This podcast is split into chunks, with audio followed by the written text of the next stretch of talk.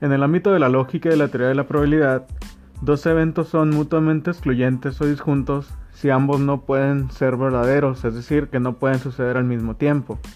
Uno de ellos es lanzar un volado con una moneda, donde solamente puede caer cara o solamente puede caer cruz, pero no ambos eventos.